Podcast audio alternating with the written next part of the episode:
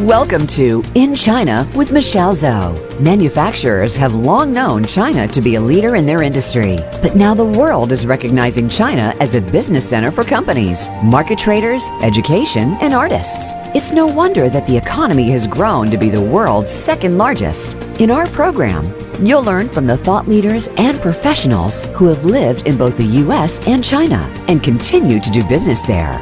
Now, here is your host, Michelle Zhou. Uh, welcome, everyone. It's so great having you here today. You are listening to In China with Michelle Zhou, and I'm your host, Michelle. I'm the founder and CEO of Pacific Technologies Consulting Group. We help our American and Chinese organizations learn from each other, bridge their needs, and grow their businesses internationally. You can contact me at our company website, ptcgconsulting.com, and I will also welcome you to connect me on LinkedIn. Today we have Tim Lindeman on the show with me. He has been doing business related to China for many years, and he's very knowledgeable about go-to-market to China for tech companies. Last year, he discussed with me about a platform that he was thinking, and now he's ready to launch this platform, and it's named China Biz Connect. I really like this name. So I'm excited to have Tim here with us and to share more about this new platform and how it can help you, our audience who are thinking about China or who are curious about China. So, welcome to the show, Tim. Thank you very much, Michelle. It's great to be here. Could you please first uh, tell us more about your background and especially the part that your experience, right, uh, your your history uh, related to China? Sure. Currently, I am the Vice President of Operations for Dimensional Insight. And Dimensional Insight is a data analytics software company based in Boston, Massachusetts. We create business intelligence software primarily for hospitals, but also for makers of beverage alcohol. And we've been in business for about 30 years now and I've been working with the company for over 15 years. And my story is related to China because I started working with Dimensional Insight when I was living in China. I went to China right after graduating with a degree in international relations from the University of Minnesota. And I learned Chinese very intensively.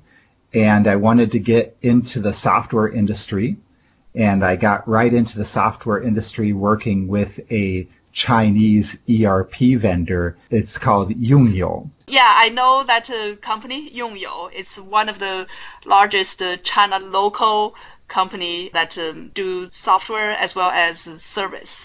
Yeah. So I got my start working in IT at Yongyou. And while I was there, I was helping the company do business development work. And my responsibility was to try to find foreign companies who would partner with Yongyou to offer software to the Chinese market. Then how did you end up with uh, the company that uh, based in Boston and it's called Dimensional Insight? Yeah, so one of the companies that we contacted about partnership was Dimensional Insight. They were exploring the China market at the time because they were growing their business quite fast internationally, and China was a market that they were very interested in. So when they came to China, I met with the founders, Fred and Stan, and we hit it off really well and instead of working with Yongyou, they decided they wanted to open up their own office in China and hire me to be their general manager. Well, the company Dimensional Insight changed their strategy uh, from they were trying to find a distributor to they started with their direct sales and have you as the person, as the starting one. Is that correct? My understanding? Maybe. I don't think we really had a strategy. So it's, it's okay to say that, but maybe you're being a little bit too nice. okay, well, sounds you impressed the founder a lot, and they totally changed the direction, and they want you to be the person to figure out how to develop their business in China. Yeah, that's exactly right. And we actually didn't have a strategy. We didn't have a plan. I had only been in China working for about three years at the time. So I didn't know all that much about the China market. So when we opened up our office in Beijing, we were really learning from trial and error and we made a lot of mistakes, but we learned a lot along the way. Mm-hmm. Tell us more about that experience. I think it's very interesting how your experience there at that time helped develop you to today. And I know you have now a lot of experience in this space, and then that's why you wanted to develop that platform, China Biz Connect, to help more people. Yeah, so it was really an exciting experience. We opened up the office in Beijing first as a representative office, and we hired three local staff. One helped us with the product, the other two helped us with marketing and finding partners. And we worked really hard and we found a few partners and we also signed up a couple of customers right away to be our reference site. So we got a pretty quick start to the market, not quite as fast as we wanted to, but it was a good beginning. That was great. Wow.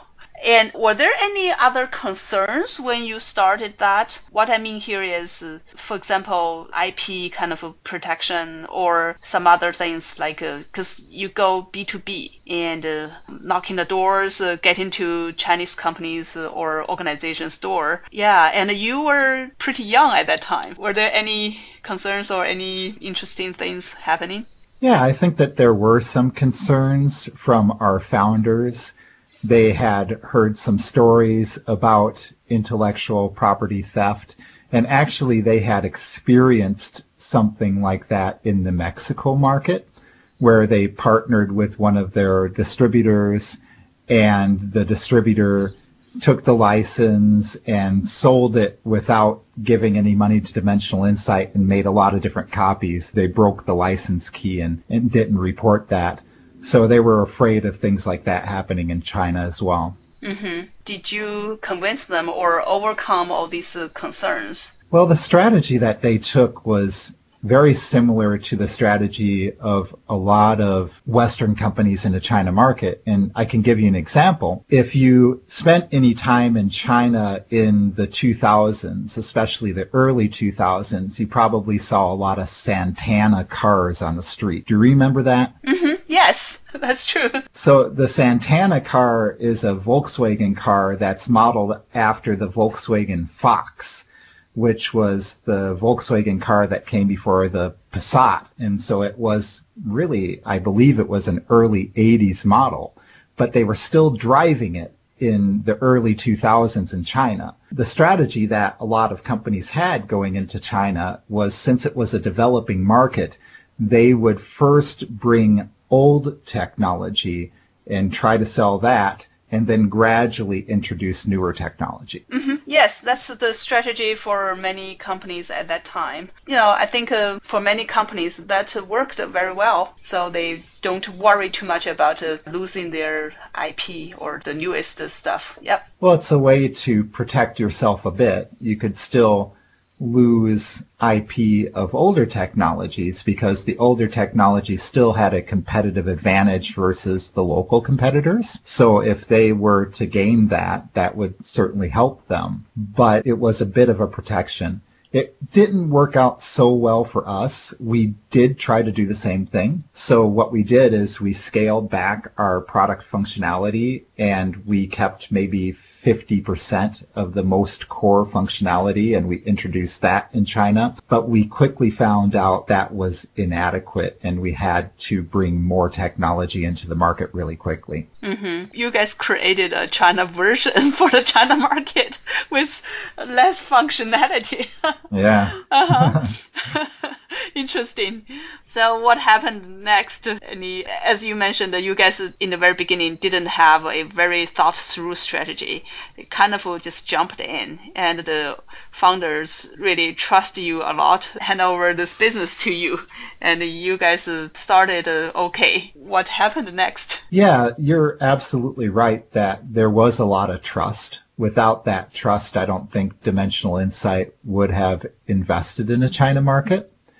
and it probably wouldn't have worked out as well as it has. And I'm not saying that it's worked out great, but we have done relatively well in some ways. And when we first came into the China market, Fred, our CEO, set the goal of being profitable in year one. And at the time, that was a bit scary. And we tried really hard and we got very little revenue the first year. I think we just started to get some money trickling in. But Fred wasn't all that disappointed. I remember him at the end of the year kind of smiling and laughing and saying that, you know, he set the goal high on purpose to be, to motivate me to do even better and that he was pleased with what we accomplished. But it's that type of a, a company with that type of a company culture where trust is very important and planning isn't as important. Mm-hmm. If you think back the first year, what could have you done that uh, you would have a better experience and a better result? Well, when I think about it, there's a lot of things we could have done for a better result. One thing we could have done is we could have done a little bit more market research before going into the market getting a better idea of where our beachhead should be, maybe even working with some experts who really understood the IT field, who understood how to sell, how to sign partners, maybe spent a little bit of money up front on consulting. I think that would have helped a lot. Mm-hmm. Another thing that I probably could have done better was to hire a better technical consultant I hired somebody who was a friend of mine from Yongyou, and he came in and he had a lot of knowledge on the channel front, but in terms of learning a new technology, it just took a long time. And maybe that would have been the case for other people as well, but that slowed us down a bit. And then finally, and most importantly, I should have listened more to my Chinese staff. And I think that this is probably the biggest takeaway that I got in all of my time in China is that the China market is so different that you can't go at it with a Western mentality and you can't manage the China business like you would manage a US business and your Chinese staff are the best resource that you have to localize your company, to localize your business model so that you can be successful in the market. Hmm. Well, I would like to learn more about uh, all this experience you have learned and how that transit or translate into the platform China Biz Connect. Let's first take a break and we will be back right away. Are you interested in expanding your business to China but don't know how to start? Are you wondering how to grow your sales in the China market and win over competition? Meet Michelle Zhou and her team at Pacific Technologies Consulting Group. Our consultants are U.S. China experts and have all lived and worked in both the U.S. and China with many years' experience in market entry strategies, management, and execution. We can help you find the right partners, develop opportunities, and grow your business in China. Please visit ptcgconsulting.com today.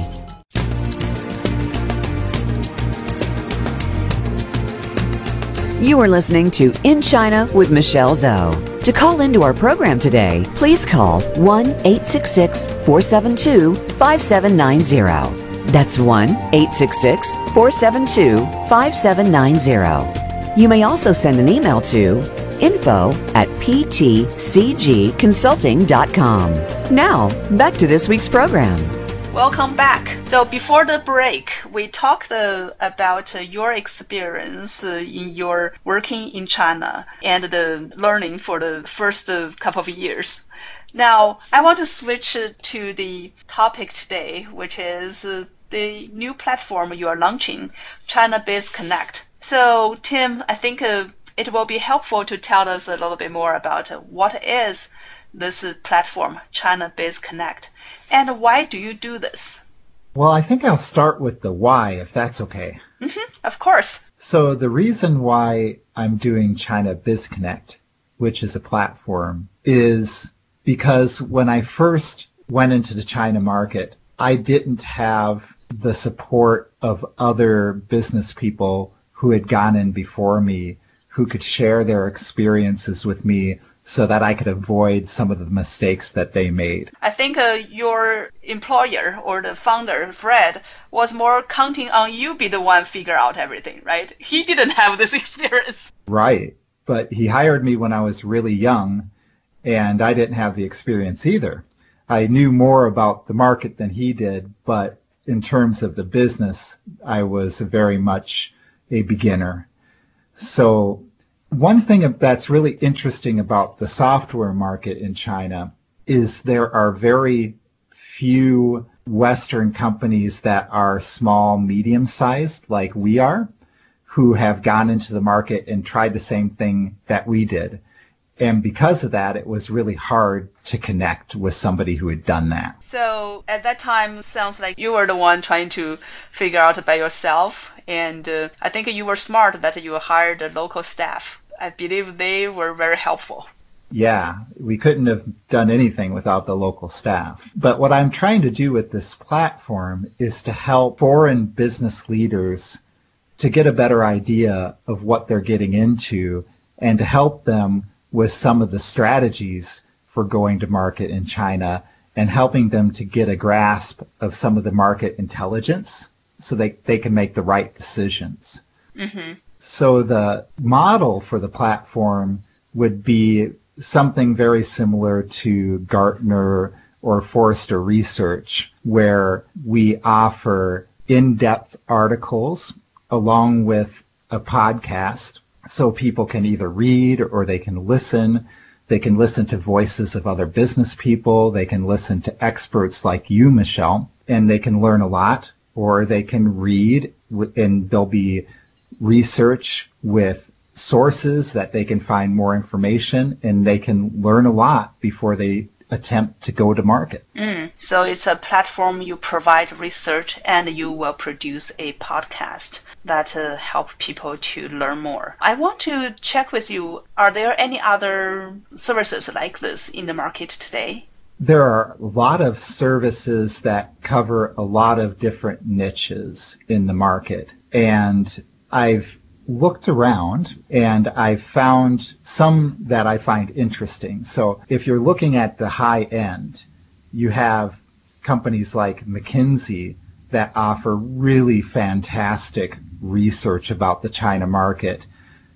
But they're at a very high level and they're really selling to Fortune 500 companies. So they're not really in the same league.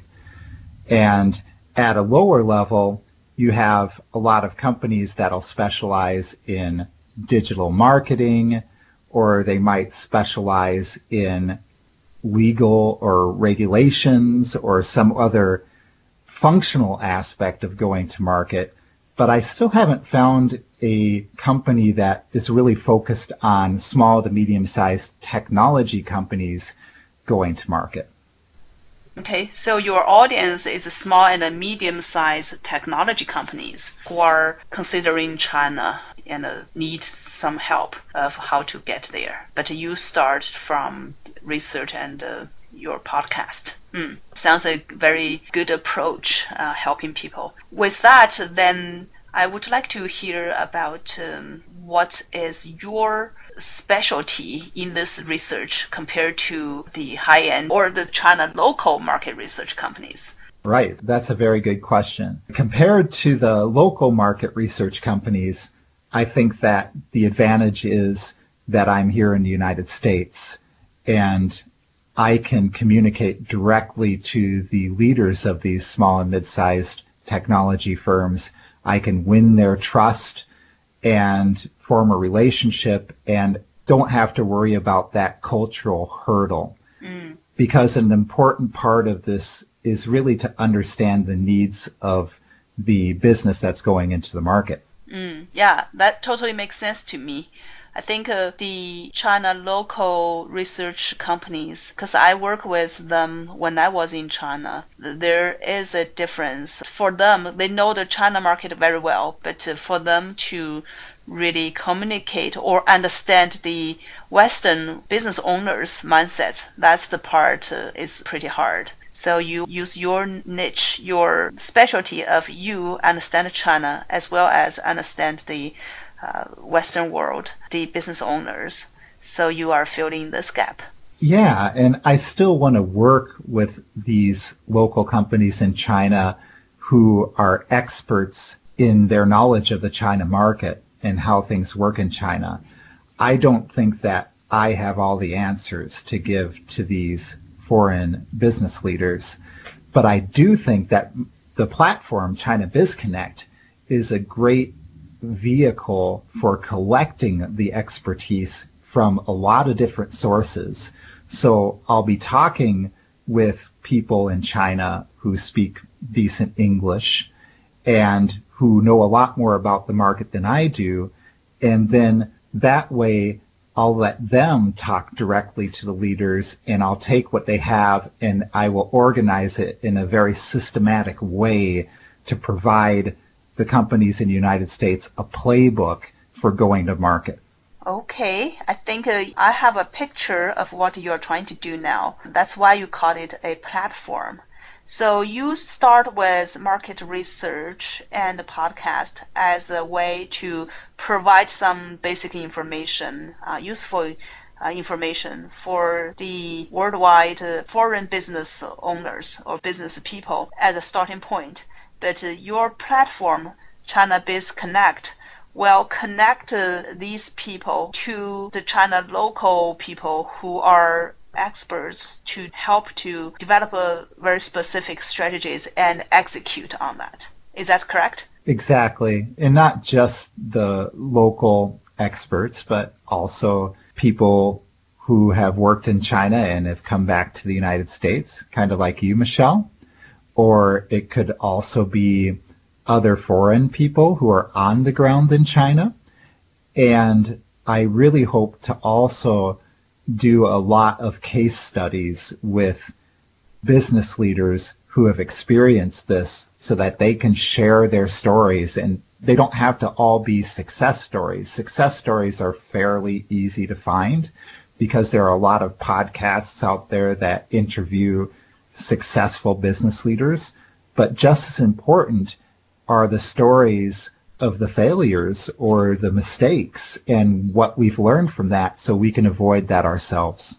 Mm, sounds great. Uh, since you will start with research, can you share with us what kind of a focus on your research? Yes, I would love to. The research is going to focus on going to market and all of the aspects that relate to that. And it starts with market intelligence, and that is to understand the China market from a few important dimensions, to understand the technology space and what are the strengths of the local vendors and what are their weaknesses. What areas are there big opportunities for foreign technology and what areas are really tough for foreign tech vendors to get into? Another area of the market intelligence is to understand the customers and what they want. The needs of large customers, the needs of small customers, the needs of customers that are in tier one cities or customers in two or tier three cities. So there are a lot of aspects about the market that I want to share to people so that they can make decisions. Yeah, that's very important because that's the fundamental thing before a company jump into China or any markets. Uh, they need to know the market and then based on the information, then they need to come up with their own strategies. Yeah, and strategies is the second part. And it's built on top of a solid market understanding at that point, we understand is our product a good match for the China market? And if it isn't, then that's where the journey should end. It's not a good market for us to go into, and we can save a lot of time and a lot of money by walking away. But if it is a good match, how should we go into the market? Should we go in trying to find partners? Should we set up a direct sales organization? There are a lot of different options to choose from. Mm-hmm. Yep. And uh, that's the entry strategy you are talking about, right? How do you enter into the China market? You need to, based on the research, then you need to come up with your strategy. Then you will start to think about uh, how do I execute the strategy. Mm. Yeah, and the execution really focuses on the customer acquisition and the demand generation. So really on selling, which is the third real focus of, of the platform. And there are options there as well. You can sell directly, you can sell with partners, you can market digitally, or you can market using trade shows. And so I want to introduce some of these options and talk about the things that are unique to China because selling in China and marketing in China is completely different than it is in developed countries. Sounds great. I really look forward to seeing all these different research, uh, the articles you are going to produce. Mm-hmm. Now let's talk a little bit about your podcast because that's another element uh, you will have in your China Biz Connect platform. So how would it uh, look like your podcast? Yeah. So if you've ever worked with Gartner or Forrester or IDC or another analyst organization, you know that they offer you information in two primary forms. One is through their research that you can read, which is really great. And the other is through inquiry, where you can have a phone call or a web meeting with one of their analysts and you can ask them questions. Yeah, so, I do know this format because I worked at IDC as an analyst before, and the wow. inquiries. Yeah, we call it. You know, we, we charge pretty high cost every hour, right? Really, it's very expensive. I didn't know that, Michelle. That's awesome.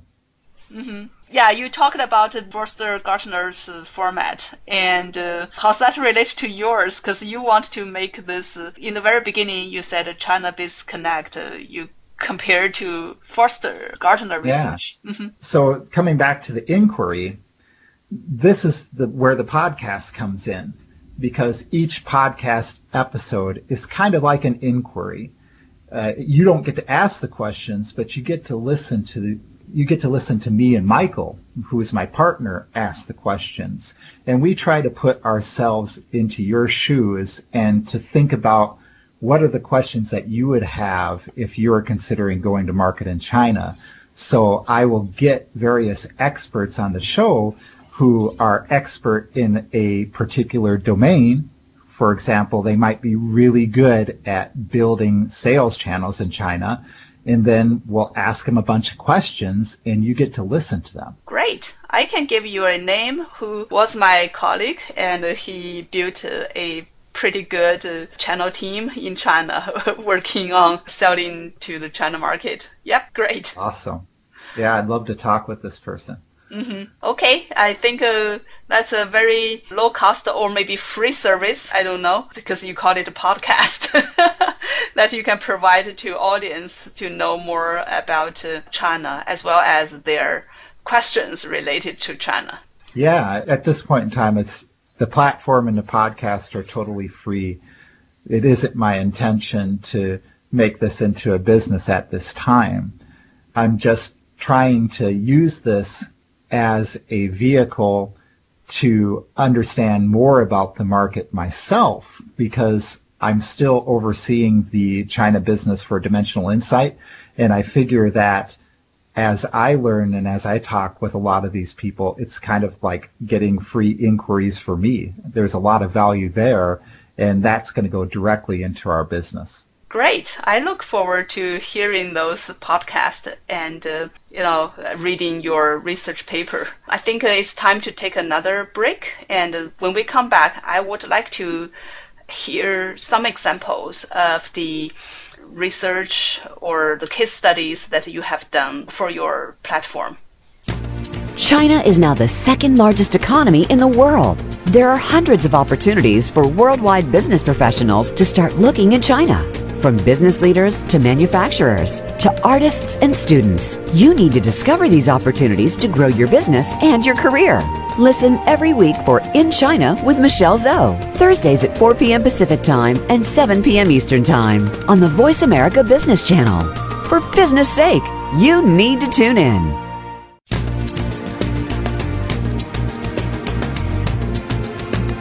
You are listening to In China with Michelle Zhou. To call into our program today, please call 1 866 472 5790. That's 1 866 472 5790. You may also send an email to info at ptcgconsulting.com. Now, back to this week's program. So we're back now, Tim. And uh, before the break, you talked about uh, the platform China Biz Connect, the kind of research you do, and a podcast.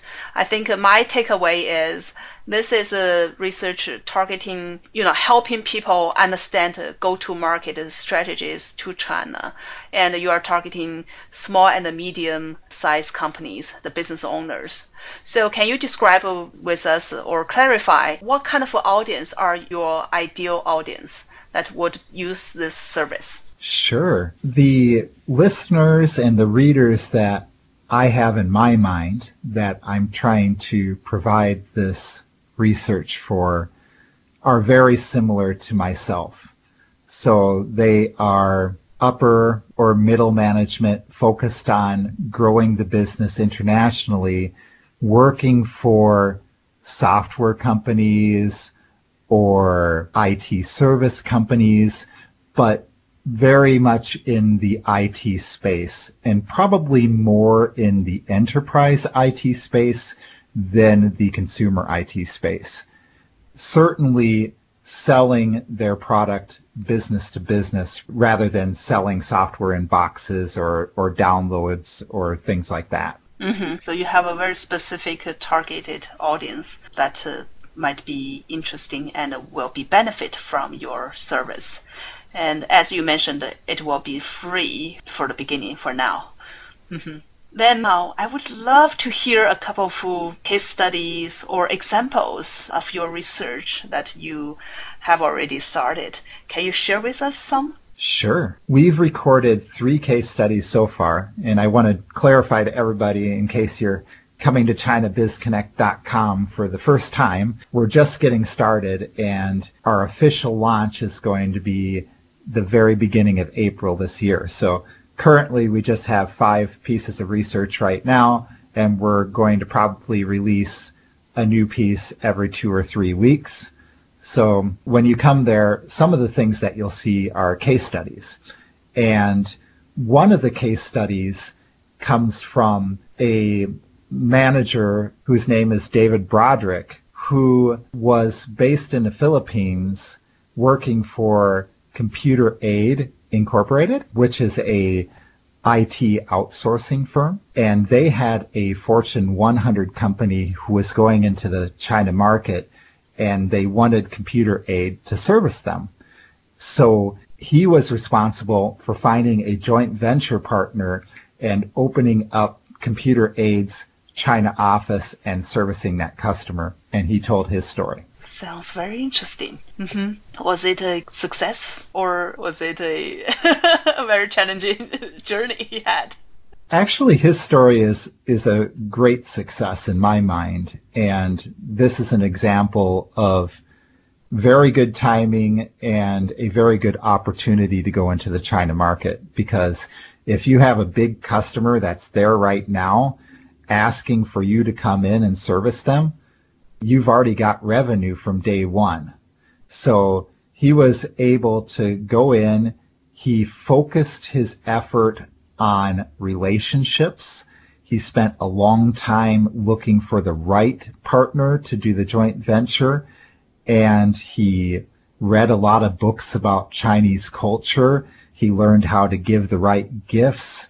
And he made a great relationship that turned out to be profitable in the first year. So I was very impressed. Mm-hmm.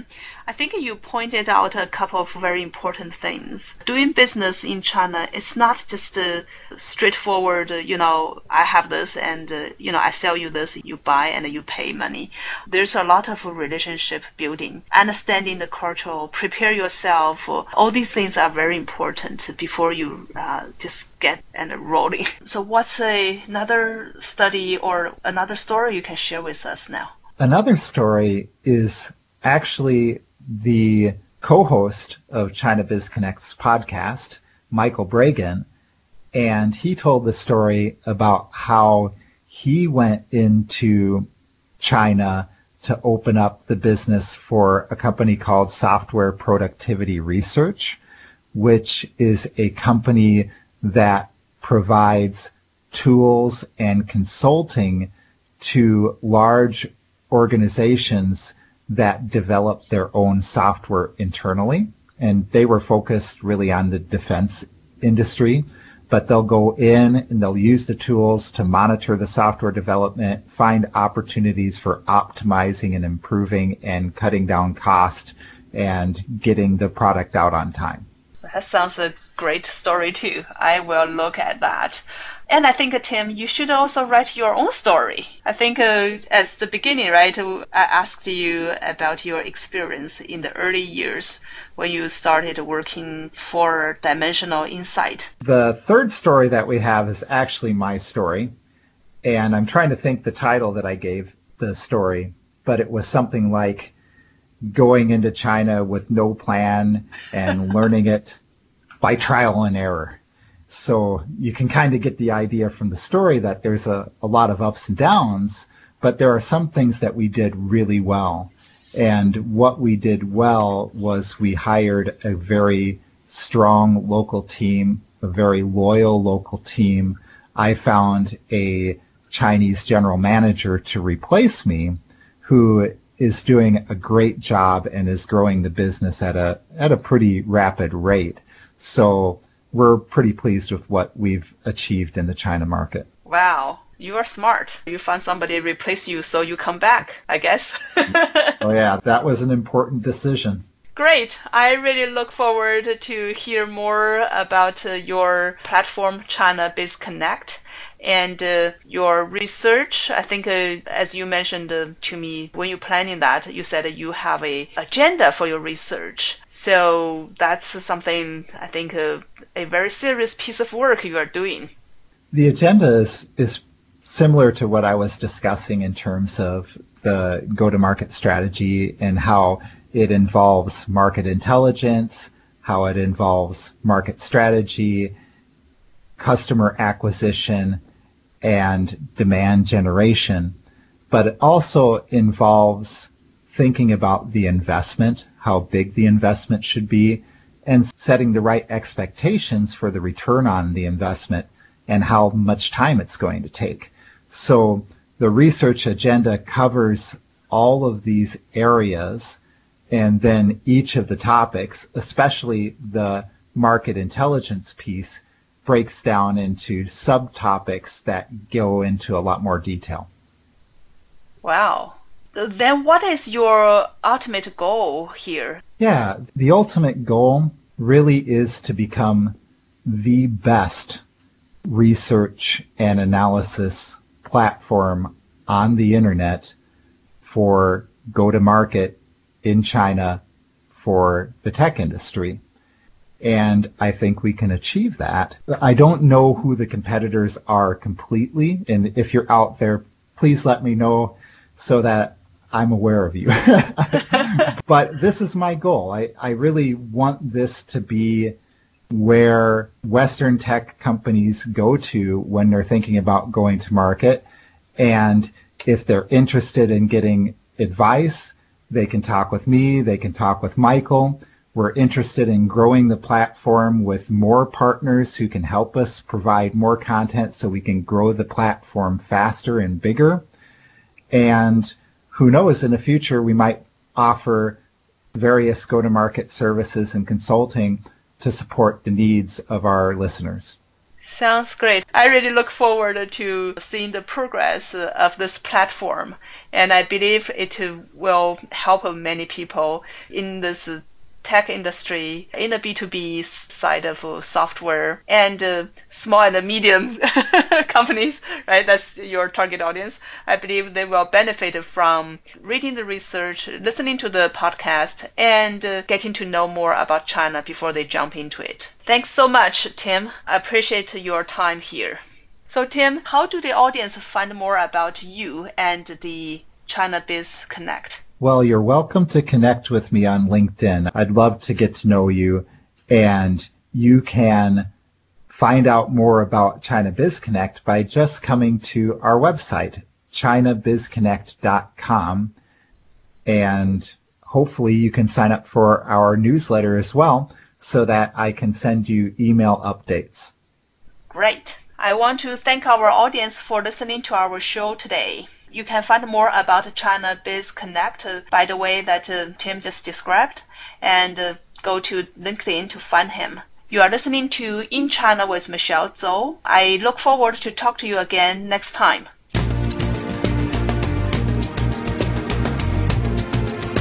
Thank you for tuning into In China with Michelle Zhou. Please join us for another edition next Thursday at 7 p.m. Eastern Time and 4 p.m. Pacific Time on the Voice America Business Channel.